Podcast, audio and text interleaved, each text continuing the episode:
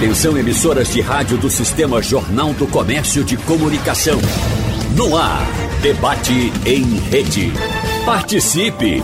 Rádio Jornal na internet. www.radiojornal.com.br Começando o nosso debate desta quinta-feira, dia 5 de outubro, e hoje vamos refletir, vamos falar vamos procurar entender os desafios da segurança pública no estado de Pernambuco e também no Brasil, porque é uma questão que acaba refletindo para os estados também. A Constituição Cidadã de 1988, que completa 35 anos de promulgada neste dia 5 de outubro, diz em seu artigo 144: a segurança pública é dever do Estado, direito e responsabilidade de todos e é exercida para a preservação da ordem pública, da incolumidade das pessoas e do patrimônio. Na prática, é isso que estamos sentindo? E, se sim, está de acordo com o que o cidadão espera? E o que precisa ser feito para que melhore, se precisa melhorar? É sobre essas coisas que a gente vai refletir hoje. Com a gente aqui no nosso debate, o Coronel José Vicente, ex-secretário nacional de Segurança Pública. Coronel, muito bom dia, obrigado pela sua participação no nosso debate. Bom dia, Tony. Bom dia a todos os seus ouvintes. É um prazer estar com vocês. Temos também Edna Jatobá, socióloga e integrante do Gabinete de Assessoria Jurídica às Organizações Populares, o GAJOP, e também integrante do Conselho Estadual de Segurança. Edna, muito bom dia, obrigado pela participação. Obrigada, Tony. Bom dia, bom dia, Coronel José Vicente, bom dia, Rafael e todos os ouvintes.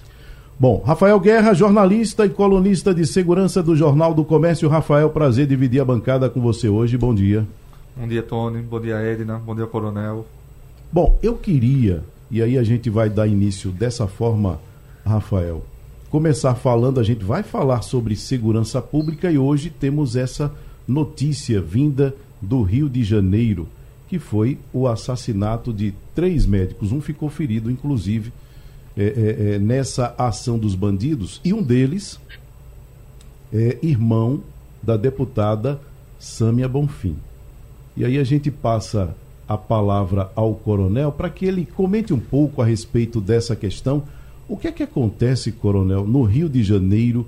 É, é, é, é, e aí a gente precisa se preocupar com isso, porque, como eu disse, segurança pública é uma preocupação do Brasil inteiro, porque acaba refletindo nos estados. O que é que acontece no Rio de Janeiro que essas coisas vêm acontecendo? A gente espera a solução, espera a investigação. O caso Marielle Franco, por exemplo, né? Já se vão mais de cinco anos e uma, é, é, uma solução algo definitivo ainda não veio. Por que é assim, coronel? Olha, eu tenho muita fé no aparato policial como um fator fundamental para a contenção da criminalidade aos níveis tolerados. O crime sempre existe, sempre vai existir. Mas nós tivemos casos, acompanhei muito, três casos, Nova York, Bogotá e o caso de São Paulo, em que a ação policial foi decisiva para uma redução, caso de homicídio, 80% ao longo de 20 anos os roubos e furtos de carro também caíram perto de 80%. E aconteceu no Santa Catarina, que tem um pacote de conjunto de dados a respeito de segurança, que é o melhor do Brasil, apesar de indicador de homicídio ser um pouco maior que de São Paulo. É, Bogotá e, e, também Nova York, o, o que foi decisivo para a redução da violência foi também o trabalho policial. Eu acompanhei muito de perto ah, e claro que outras ações de caráter social são importantíssimas, mas ela tem um, um prazo de maturação mais prolongado, é uma prevenção a médio e longo prazo. Mas o que aconteceu no Rio de Janeiro, aquele fenômeno que o crime cresce não por seus méritos próprios, mas também pela inação, pela incompetência, pela, pela, pelos problemas de gestão do aparato policial, que acaba abrindo caminho para o crime. O Rio de Janeiro hoje o que nós assistimos é uma pequena parte do grande drama que é, que é o Estado, onde há 20 anos atrás nós tínhamos uma, apenas uma uh, milícia em Rio das Pedras, e 20 anos depois nós temos 300 comunidades. Por que cresceu? Ah, porque a polícia foi incapaz, incompetente, desmotivada e suficiente para cuidar de evitar o crescimento. Ah, o crime organizado, que trabalha com o tráfico principalmente, a grande facção é o Comando Vermelho, tem cerca de 800 comunidades sob seu comando. Perder uh, territórios para o crime é um dos aspectos mais graves que tem a segurança pública em qualquer localidade. Ali o Estado entra timidamente, entra pedindo licença ou dando tiro, como vem acontecendo, e há explosões como essa, como nós tivemos esse caso lamentável, que vai contribuir para o agravamento dos problemas turísticos do Rio de Janeiro, que tem uma enorme vocação da indústria turística. Mas isso chama muita atenção. Mas ainda muito pior do que o Rio de Janeiro, ainda é a Bahia, que é um recordista nacional de violência contra cidadãos e violência também praticada pela própria polícia. Sobre o caso da Bahia, o Anuário Brasileiro de Segurança Pública 2023, a gente tem o seguinte: a Bahia, na Bahia, 12 cidades estão entre as 25 mais violentas do país. O anuário traz as 50, temos de Pernambuco cinco cidades, né? E da Bahia, entre as 25 primeiras, a Bahia tem 12. Metade. É um número muito expressivo, um número muito grande e assustador. Doutora Edna Jatobá, a gente olha para o Rio de Janeiro, a gente vê essa situação. Olha para a Bahia, tem esses números. Esse anuário traz cinco municípios pernambucanos. E aí a gente não pode falar que isso são casos isolados. A gente precisa falar disso enquanto modelo de segurança pública. E sobre isso, o que é que a gente pode dizer? Olha, a Bahia ela vem representando uma escalada da região Nordeste, adentrando esse top 5, esse top 25 de cidades mais violentas do, do Brasil. Se você coloca 12 da Bahia, se você coloca mais 5 de Pernambuco, a gente já tem 17 cidades, né, dessas 25, é, considerando todo o território nacional, essa participação ruim do Nordeste nesse aspecto. Lembrando que a Bahia, ela vem, ela superou o Rio de Janeiro no número de pessoas mortas em decorrência da atividade policial. O Rio de Janeiro ele sempre teve esse patrimônio. Há um tempo atrás era Rio de Janeiro se revezando com São Paulo, as câmeras corporais e outras medidas que foram anunciadas nos últimos tempos teve essa redução em São Paulo. Rio de Janeiro continua alto, mas a Bahia so supera o Rio de Janeiro. E lembrando que o Rio de Janeiro um terço das mortes violentas intencionais foram praticadas pela polícia. Então é uma situação bastante grave. E a Bahia ela vem sendo também uma, uma espécie de laboratório né, do, do que vem acontecendo no Nordeste. No Ceará, a gente também teve um aumento expressivo é, das mortes em decorrência da polícia da atividade policial. Pernambuco, ele não está aí nesse número, ele tem um, um número grande de, de, mortes violentas intencionais, mas não se compara ao número de mortes praticadas pela polícia com Rio de Janeiro, com Bahia. Graças a Deus e até agora. Mas a gente vem também observando um aumento, e isso é um aumento que vem acompanhando essa tendência nacional, sobretudo nas mortes em decorrência da atividade policial. Nos oito primeiros meses, aqui em Pernambuco, comparando com o ano de 2022, já teve um aumento de mais ou menos 37% nesse indicador. Então, isso mostra como Pernambuco ele vem devagarinho se aproximando dessa dinâmica né, de uma polícia que passa a ser parte do problema e não protagonista da solução. Rafael? É, uma, uma das questões, queria até perguntar ao coronel, é sobre a questão do sistema prisional, né? Porque a gente sabe que muitas dessas facções, o PCC, o Comando Vermelho, é, surgiram a partir do sistema prisional e a gente sabe que talvez por questão política, por não, não é, os políticos não receberem votos quando melhoram o sistema prisional, o sistema prisional nunca recebeu atenção devida em nenhum estado e também do governo federal. Queria saber do coronel como é que o senhor avalia essa questão do sistema prisional, dessa influência, dessa, desse crescimento das facções. Olha, Rafael, um aspecto importante, a PM e a, a polícia em São Paulo, de maneira geral, aprendeu uma dura lição com os ataques que o PCC articulou lá em 2006, mataram mais de 40 agentes e teve que armar uma reação contrária. Essa reação foi brutal por parte da polícia. Eles mataram, a polícia matou mais de 200, prendeu mais de 500 criminosos, isso abalou muito a estrutura da, do PCC. Mas o que se percebeu é que a polícia não tinha desenvolvido nem um aparato prisional, uh, instrumentos de inteligência para monitorar o crime organizado, que começou-se a trabalhar a partir daí. Foi criada uma unidade de prisional de segurança hiper máxima, chama regime disciplinar diferenciado, e os bandidos têm verdadeiro pavor de ir para lá. eles ficam em cela isolada, inclusive o banho de sol é sozinho, para falar com o advogado familiar através de vidro blindado, não tem acesso à televisão nem rádio, só tem acesso a livros religiosos de alta ajuda. Eles consideram um inferno aquilo lá, e por isso, desde essa implantação, não tem mais rebelião no estado de São Paulo. Qualquer início de rebelião, um ataque a um funcionário do sistema prisional, é uma temporada de seis meses no, no inferno do RDD, como os próprios presos falam. Então, a inteligência e um sistema punitivo, claro, e uma expansão da rede prisional, são cerca de 170 estabelecimentos em São Paulo, mas também um cuidado especial em isolar presos por categorias. Os presos primários, praticamente, mas que estão condenados a pena restritiva de liberdade, têm unidades próprias, não se misturar com os grandes bandidões do crime. Todas as lideranças criminosas, pequenas, médias e grandes, foram contidas num único presídio de segurança máxima. Uma quantidade expressiva de lideranças foi para os presídios federais. E também há um, um conjunto de ações de, que é exemplar para o Brasil de gestão de presos em regime de eh, penas não restritivas de liberdades, então, as penas alternativas. Em São Paulo existe cerca de 70 escritórios com funcionários civis estagiários. Um escritório com quatro funcionários consegue cuidar de 300 apenados em liberdade, locais que eles trabalham, onde residem. Isso ajudou a desinchar o sistema e, e funciona muito bem. Então se melhorou bastante com uma gestão responsável e o aprimoramento profissional dos agentes penitenciários que hoje são policiais penais. Então, existe sim condições de trabalhar com isso. São Paulo tem ah, pouco menos de 30% de excesso de vagas, 30% é um uh, de excedentes, é o volume tolerável julgado pela comissão aí de, de política penitenciária. Bom, sobre essa questão, o Supremo Tribunal Federal decidiu por unanimidade ontem que os governos federal e estaduais devem fazer planos para combater problemas no sistema carcerário. Em âmbito federal, a medida deve ser cumprida em um prazo de seis meses a contar da publicação da decisão.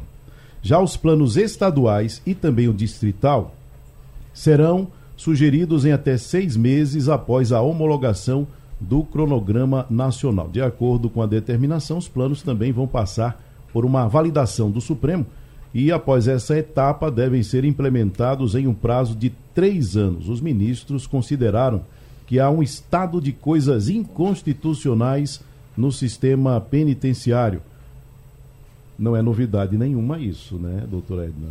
Nenhuma, infelizmente. E me preocupa muito é, que a sociedade consiga, faça a associação de que quanto mais prisão, menos violência. Se fosse assim, em Pernambuco a gente já não tinha violência, porque a gente já tem um número que supera muito o número de vagas, né? Mais de 200% o número de vagas já tem de pessoas presas. Então, se, se essa fosse a solução, a gente já tinha diminuído radicalmente o número de, de violência, tanto do crime violento contra o patrimônio, quanto do, das mortes violentas intencionais. E a gente viu em Natal, por exemplo, no começo do ano, em abril mais ou menos, é, o que aconteceu na segurança pública de um problema que extrapolou os muros da prisão.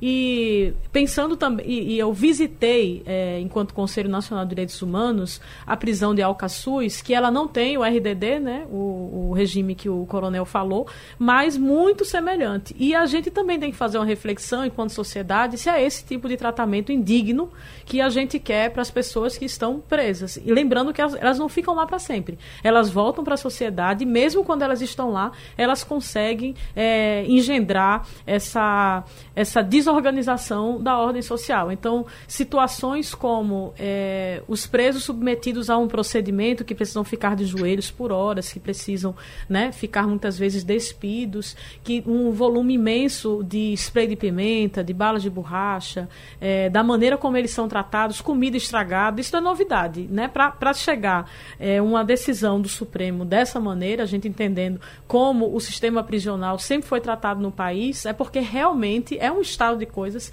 inconstitucionais e a gente avalia que quanto é, mais violência e quanto mais indignidade tem no sistema prisional, isso extrapola sim para a sociedade e a gente vem alimentando esse ciclo de violência. Bom, nós fizemos o convite para a Secretaria de Defesa Social, aí a gente precisa frisar isso, porque pode parecer estranho um debate, uma discussão sobre segurança pública, a gente não ter na bancada nenhum representante da secretaria. Mas fizemos sim o convite à Secretaria de Defesa Social, que informou que não tinha, para o momento, nenhum representante disponível que pudesse participar do debate nessa data de hoje. Hoje, falando sobre os desafios da segurança pública em Pernambuco e no Brasil. Nós vamos chegar no Estado, estamos ainda falando no nível nacional. E aí eu quero trazer para você o resultado de uma pesquisa feita pelo Instituto Atlas em relação à atuação do governo federal no que diz respeito à segurança pública. 20% dos brasileiros consideram desempenho do governo na área como ótimo e 16% é, são os que veem como bom. Por outro lado, 47% apontam a gestão do setor como péssima e 9% ruim. Os outros 9% viram desempenho regular. Margem de erro do estudo, dois pontos percentuais para mais ou para menos. O nível de confiança é de 95%. Coronel, é, ato contínuo, né? O governo federal lançou um programa contra grupos criminosos. De modo geral, é isso que a gente pode dizer a respeito desse programa. Mas é um pacote do Ministério da Justiça e Segurança Pública que prevê investimentos da ordem de 900 milhões de reais até 2026. A pasta também ainda autorizou a atuação da Força Nacional no Rio de Janeiro e mais recursos para a Bahia. Esse é o caminho, coronel. 900 milhões o investimento. Mas a gente precisa falar também do contato que precisa haver com os estados que são importantíssimos nessa empreitada, né? É, 900 milhões é até pouco, mas nós não sabemos como isso vai ser direcionado. O governo faz atos é, puramente jogando para a plateia, como se diz popularmente, o, o Tony, porque vem o seguinte, ele vai ajudar o Rio de Janeiro. O Rio de Janeiro tem 55 mil policiais, 45 mil da PM e 10 mil da Polícia Civil. 300 homens da Força Nacional vão representar alguma coisa nesse universo policial? Claro que não. Não são super-homens que estão indo para lá, são apenas policiais com farda diferente, com suas viaturas.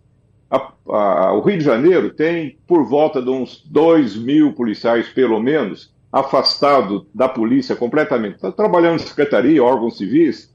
Pernambuco não é, não é muito diferente, se calcula que tem uns 1.500 policiais trabalhando no SDS ou trabalhando em órgãos completamente diferentes. Tem falta de efetivo? É só trazer esse pessoal de volta.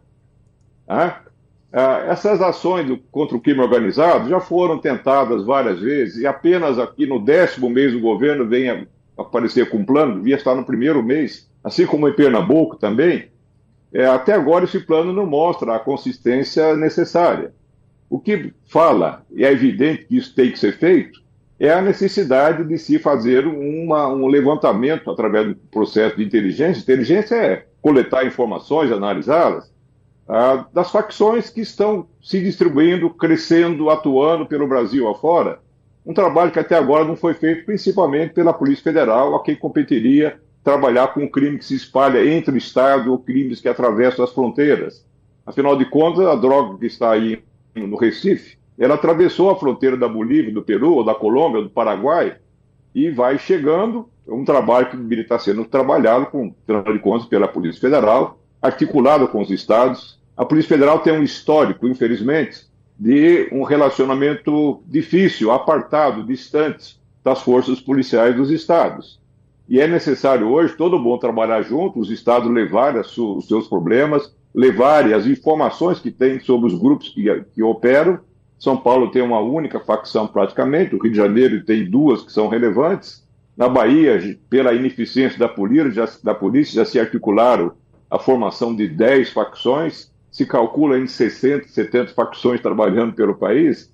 Eu duvido que o governo consiga botar de pé esse plano e dar um ataque uh, substancial em termos de desmobilização, de enfraquecimento da, dessas facções.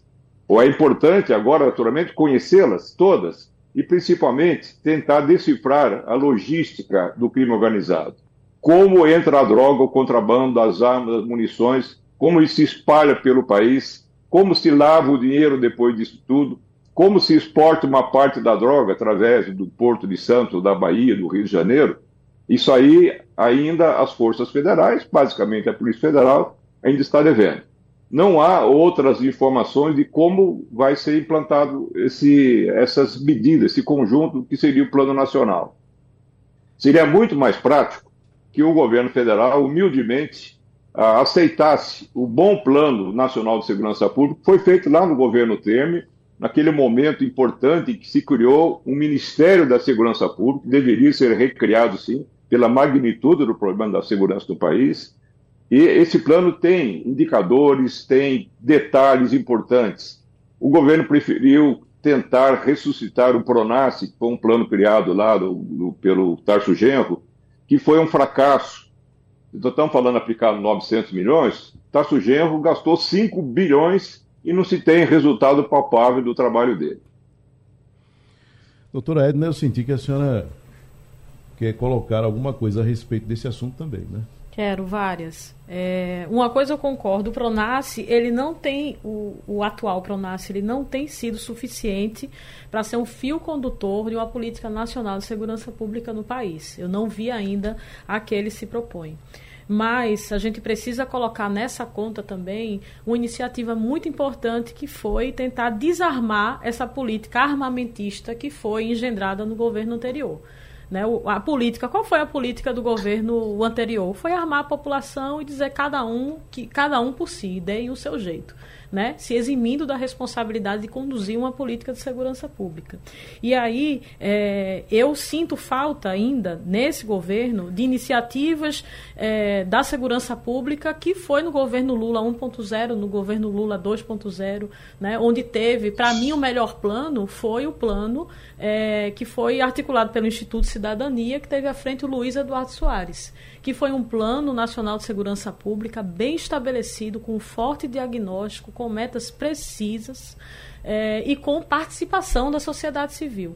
Né? Também sinto falta do governo é, atual, é, o Lula 3.0, escutar a sociedade civil sobre o que deve ser uma política de segurança pública. A gente teve uma conferência lá em 2009, e uma, uma única conferência de segurança pública, ou seja, todo mundo tem conferência, educação, saúde, direitos humanos, é, o, o serviço social, várias inclusive. E segurança pública a gente só teve um.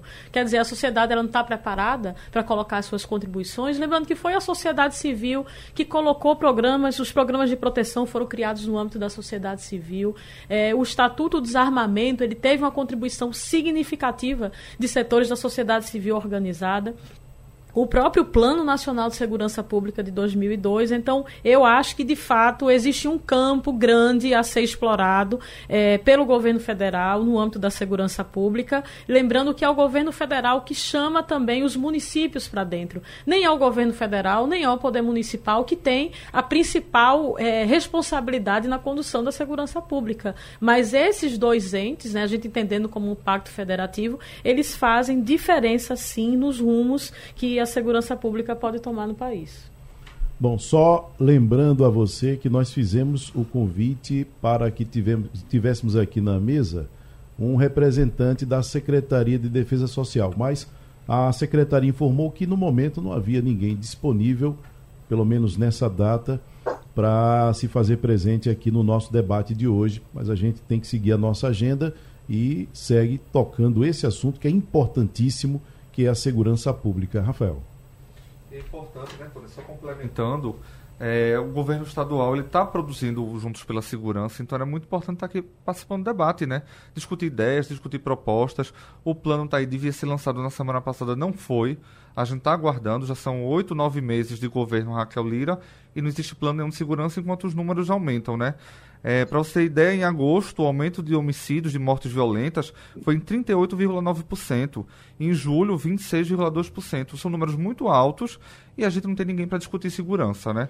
Mas vamos tocar. Aí, só é... para complementar Sim. um pouco o que você está dizendo, eu volto aqui ao Anuário Brasileiro de Segurança Pública. Como a gente falou, são cinco municípios pernambucanos que figuram entre as 50 cidades mais violentas do país. São elas Cabo de Santo Agostinho e essa está entre as 25 mais violentas.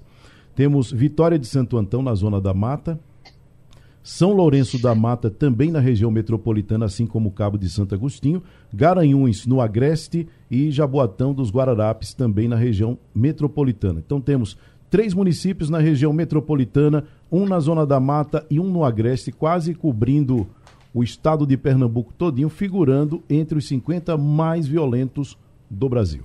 Aí o Cabo, no último anuário, no penúltimo anuário, né, que esse é o último, no penúltimo, já estava em segundo lugar, né, era vice-líder entre os municípios com maior número de, de mortes violentas, né, de homicídios. E eu queria saber da Edna justamente sobre isso, né, Edna acompanha bem principalmente a região metropolitana, essa questão da violência. O que, é que acontece no Cabo? Por que essa realidade não, não, não, não muda no Cabo Santo Agostinho? Né? É, eu peço licença só antes de responder a sua pergunta para fazer o registro da indisponibilidade da Secretaria de Defesa Social para um diálogo. É inaceitável que uma secretaria tão estratégica e importante como essa, que está elaborando, está em curso é, um plano de segurança pública, inclusive tem o um nome, né, escutar para tem também uma iniciativa, acho que era ouvir para mudar alguma coisa nesse sentido. Agora como é que se ouve? E a gente ouve, não é só ouvir não, a gente precisa ouvir trocar uma ideia. A secretaria ela precisa se mostrar, ela precisa mostrar é, para a sociedade, é, a partir do diálogo, do debate público e ampliado, o que é que tem sido feito e, e fazer as justificativas de por que até agora, nove meses, não temos um plano de segurança. Como é que Pernambuco, com os indicadores que ele possui, ele passa nove meses sem uma estratégia central de segurança pública para diminuir as mortes violentas intencionais, para agir sobre a diminuição do crime violento contra o patrimônio, sobre os feminicídios. Não estou dizendo que a secretaria não está fazendo nada, óbvio que está fazendo alguma coisa, mas ela precisa é, dialogar, ela precisa colocar para a sociedade o que, é que vem sendo feito e ela não pode estar indisponível para o diálogo. E ainda mais agora no momento de troca. A sociedade começa a entender como é que vai ser tratada a segurança pública a partir da condução da, da secretária Carla Patrícia. Aí a gente tem uma troca. No, na semana da troca, teríamos uma reunião do Conselho Estadual de Segurança Pública e Defesa Social e foi desmarcada eu acho que seria um momento muito importante para o novo secretário, o novo velho secretário, se apresentar ou se reapresentar e dizer o que é que tem de diferente, o que é que ele pensa em fazer de diferente de quando ele foi secretário de Segurança Pública, lá atrás, é, no governo do PSB, e o que é que ele pretende fazer de diferente agora no governo de Raquel Lira. Fechado esse parênteses e garantindo alguns minutinhos para o Cabo, o Cabo ele tem uma posição estratégica né, nessa rota do tráfico de drogas, a partir do porto de Suape, etc. E se ele vem aumentando esses níveis de violência letal, é um termômetro para indicar que existe alguma disputa de grupos criminosos armados. A gente tem acompanhado o crescimento dos movimentos de facções e de crimes organizados em Pernambuco, que eles estão muito, eles estão ainda na, na, no litoral sul, em algumas cidades da Mata Sul também, que isso vem reverberando e agora é bom a gente ficar de olho porque a região metropolitana ela consegue já haver os sinais da disputa desses grupos organizados. Se você pegar algumas comunidades, por exemplo, Caranguejo Tabaiares, o que tem acontecido lá é um sintoma do que pode estar por vir né, nessa disputa que tende a aumentar o número de mortes violentas intencionais no nosso estado hoje falando sobre os desafios da segurança pública em Pernambuco e no Brasil.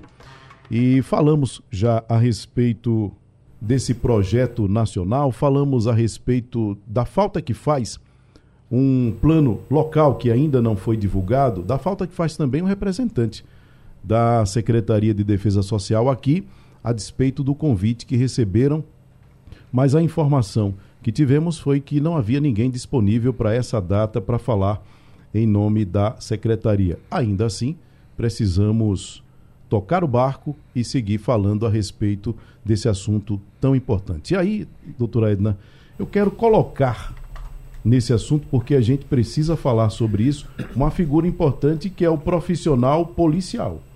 Nós não temos um plano, mas certamente há uma cobrança de quem comanda para que as coisas aconteçam. E lá na ponta é esse profissional que é cobrado pelos resultados na segurança pública, que por enquanto ainda não tem nenhum plano. É isso. E aí você entrega aos a quem está na ponta, que não são os oficiais, é, um poder discricionário muito grande, que eles precisam tomar decisões que não estão alinhadas com nenhum plano. E a gente precisa entender, eu vim aqui cheio de perguntas para trazer para a SDS. Quando é que o plano vai ser divulgado? Por que vocês pediram mais tempo? Vai reabrir um tempo para, de maneira organizada, fazer escuta da sociedade civil ou vai seguir na estratégia de ficar compilando dados de escuta que fez a partir da internet? Como é que está sendo a subnotificação dos feminicídios? As mortes pelas, pela polícia subiram tanto por quê? Qual tem sido a estratégia para dar retaguarda aos policiais que estão na ponta e que têm um problema enorme na saúde mental? O número de suicídios, o número de, de atuação Afastamentos. de afastamento e também de atuação incorreta, fora dos protocolos, né, de alguns, de alguns policiais. Então, a gente precisava ter essas informações, mas a gente vai deixar, vai esperar um momento oportuno que ninguém se sabe quando, ninguém sabe mais quando é. Agora, sobre os policiais, eles têm uma responsabilidade grande. Eu sou de uma corrente que não acredita que segurança pública deve ser exclusivamente tratada eh, como um problema de polícia, né? A gente deve ter uma, um olhar mais ampliado e transversal, tentando diminuir índices de desigualdade, tentando melhorar a situação de vida da população e atuando de uma maneira coordenada para que esses índices diminuam. Mas a polícia, sem dúvida, tem um papel muito importante. E é uma polícia que está adoecida. E se vocês puxarem um pouco da memória, a gente tem um caso de uma PM, uma soldado que foi afastada, soldado Mirella. Ela foi afastada não, ela foi exonerada. Porque em 2021 ela afastada por problemas de saúde mental, gravou um vídeo pedindo socorro e dizendo tudo que ela estava sofrendo é, dos assédios e etc., segundo ela, no na cadeia de comando. Então, qual é a resposta que se dá? É a exoneração, né, dessa policial. Então, isso, Mirella, a gente conseguiu saber porque ela gravou um vídeo. Agora, quantas outras situações de policiais mulheres, de homens policiais que têm é, sofrido com esse, com esse peso, com essa responsabilidade numa, numa sociedade violenta de proteger a população? O que é que acontece? Muitos deles, eles vão mesmo ter grandes problemas de saúde mental e isso repercute dentro da sua família e da sua comunidade, e outros deles vão agir de forma exacerbada, desproporcional e arbitrária também nas comunidades, como a gente tem visto, e os exemplos são vários. Rafael? É, e é importante essa questão da saúde mental, porque a gente sabe de números, né? É, o efetivo da ativa da Polícia Militar de Pernambuco são 16 mil aproximadamente. E mais de 2 mil afastamentos foram computados pela Polícia Militar de Pernambuco. Então isso é uma preocupação muito grande. Né? A gente teve esse caso do 19 Batalhão, que vai fazer agora um ano, em dezembro, né? do policial que matou a mulher, a mulher estava grávida, a esposa, a companheira dele, e depois veio para cá, para o 19 Batalhão, fica no Pino, e matou mais três colegas. Né? Aliás, matou dois colegas e um ficou ferido. Então isso realmente é um tema que chama muita atenção, essa preocupação com a saúde mental. E eu queria também perguntar ao coronel em relação também à questão, porque não é uma questão de Pernambuco, é uma questão nacional, essa, essa falta de cuidado, de preocupação com o profissional, com o policial. Não é isso, coronel? É, esse é um problema geral. Eu fiz um, ajudei a fazer um levantamento pelo Instituto de Igarapé sobre as condições de trabalho. Coronel, por gentileza, nós estamos com um probleminha no seu áudio, está muito baixo. Não sei se. Acho que agora. Tente agora, por gentileza. Alô, melhorou agora? Agora. Perfeito. Ah. Então, eu ajudei a fazer um levantamento sobre os programas de recursos humanos das polícias civis e militares, e praticamente nenhum estado tem um programa nesse sentido, de melhora das condições profissionais, inclusive da saúde mental dos policiais. Esse é um, um problema sério em todos os estados. As greves que tem normalmente está vinculada às más condições de trabalho, não, só, não são apenas de questões salariais. Mas um, um aspecto importante que tem que ser mencionado aqui é que esse plano de segurança, eu tenho muito contato com Pernambuco. 2003, o governador Javas me, me chamou para ajudar a melhorar a segurança. Eu trouxe um grupo, uma fundação de São Paulo, levei aí para Pernambuco. Os engenheiros montaram todo um plano na área de tecnologia que está funcionando até hoje. O mapeamento criminal foi um dos primeiros do Brasil, foi o segundo depois de São Paulo, e funciona bem. Eu tenho muitos contatos ainda. O que, que nós estamos percebendo a partir dos contatos que eu tenho em Pernambuco? Que o governo está aí tentando montar um plano que devia, a doutora Era tem razão, devia estar pronto já em janeiro, está aqui tentando montar alguma coisa, está ouvindo muita gente, mas está esquecendo de ouvir os policiais. Não se faz segurança pública se não der uma ênfase substancial ao aparato policial, principalmente policial militar, porque é o que está nas ruas para fazer a prevenção. Claro que a prevenção social é muito importante, era de longo, longa maturação, depende de uma coordenação muito mais ampla com a sociedade civil, com as prefeituras, mas o momento agora é definir as estratégias e começar, inclusive, do começo, que a própria SDS, a Secretaria, onde nós temos muitos policiais que estão uh, ali, deviam estar nas ruas, mas estão lotando na administração da Secretaria, uh, nós vamos ter aí de volta um delegado da Polícia Federal. Os delegados da Polícia Federal não faz parte da, do, da, do conhecimento de treinamento da experiência dele ou policiamento como existe nos estados. Eles teriam que fazer, com uma experiência que deu certo aqui em São Paulo, um secretário com um secretário adjunto ou secretário executivo da PM e um secretário executivo da Polícia Civil para ajudar a montar as estratégias de trabalho da Secretaria da Segurança, ou da, da SDS, no caso aí de Pernambuco. Isso precisaria ser feito.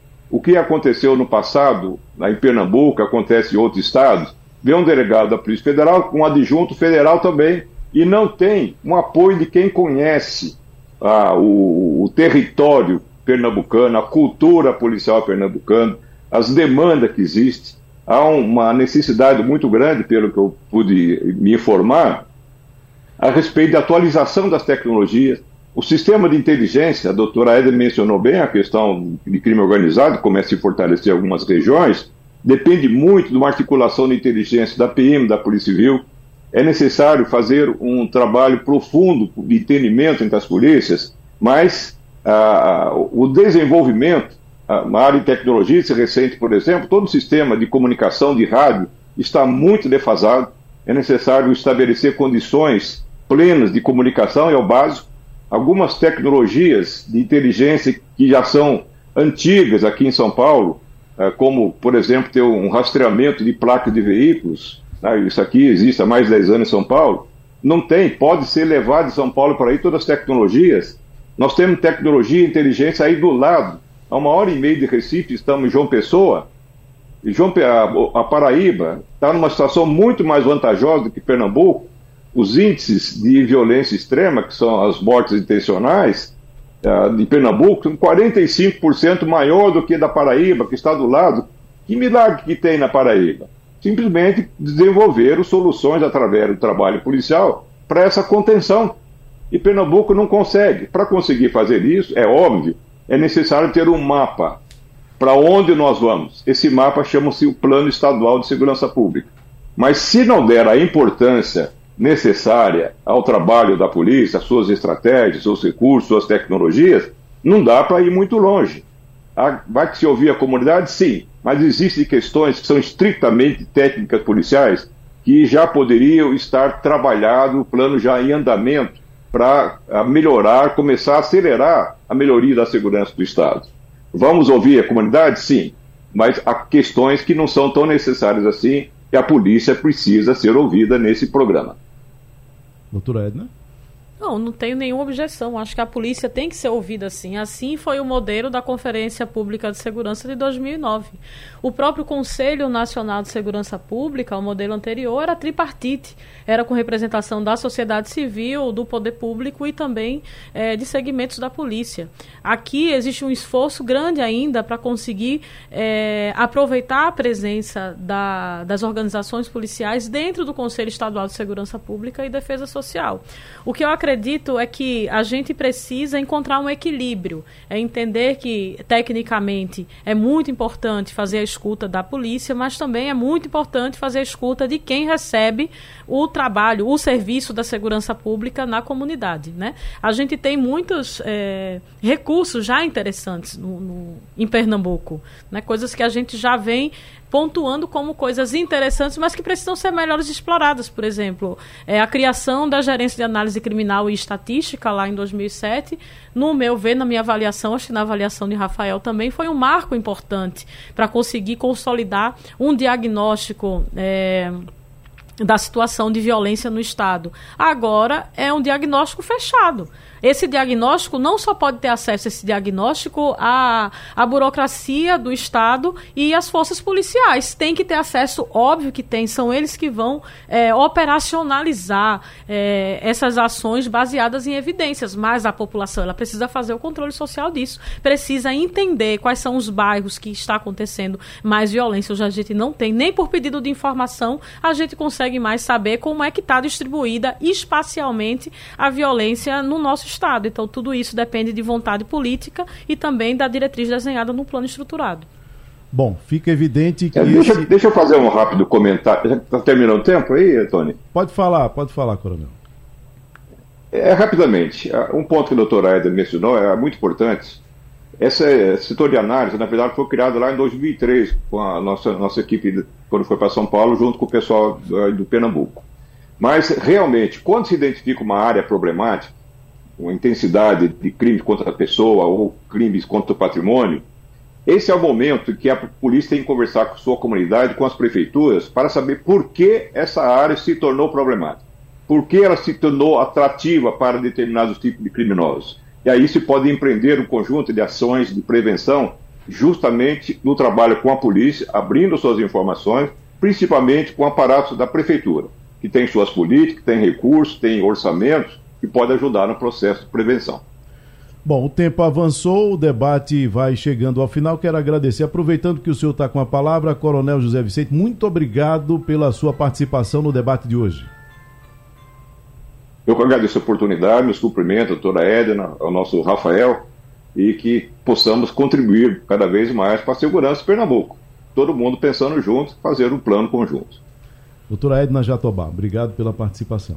Eu que agradeço. Espero que a gente consiga, enfim, de maneira breve, é, ter a presença da Secretaria de Defesa Social bem representada aqui para conseguir dialogar com a sociedade, receber críticas e fazer suas críticas também e, sobretudo, apresentar o que se pensa para a segurança pública no nosso Estado. Muito obrigada.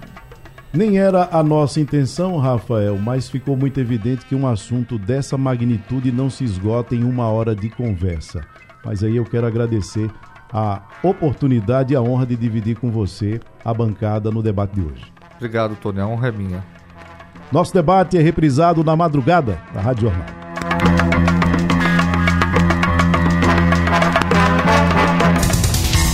Sugestão ou comentário sobre o programa que você acaba de ouvir, envie para o nosso WhatsApp 99147 8520.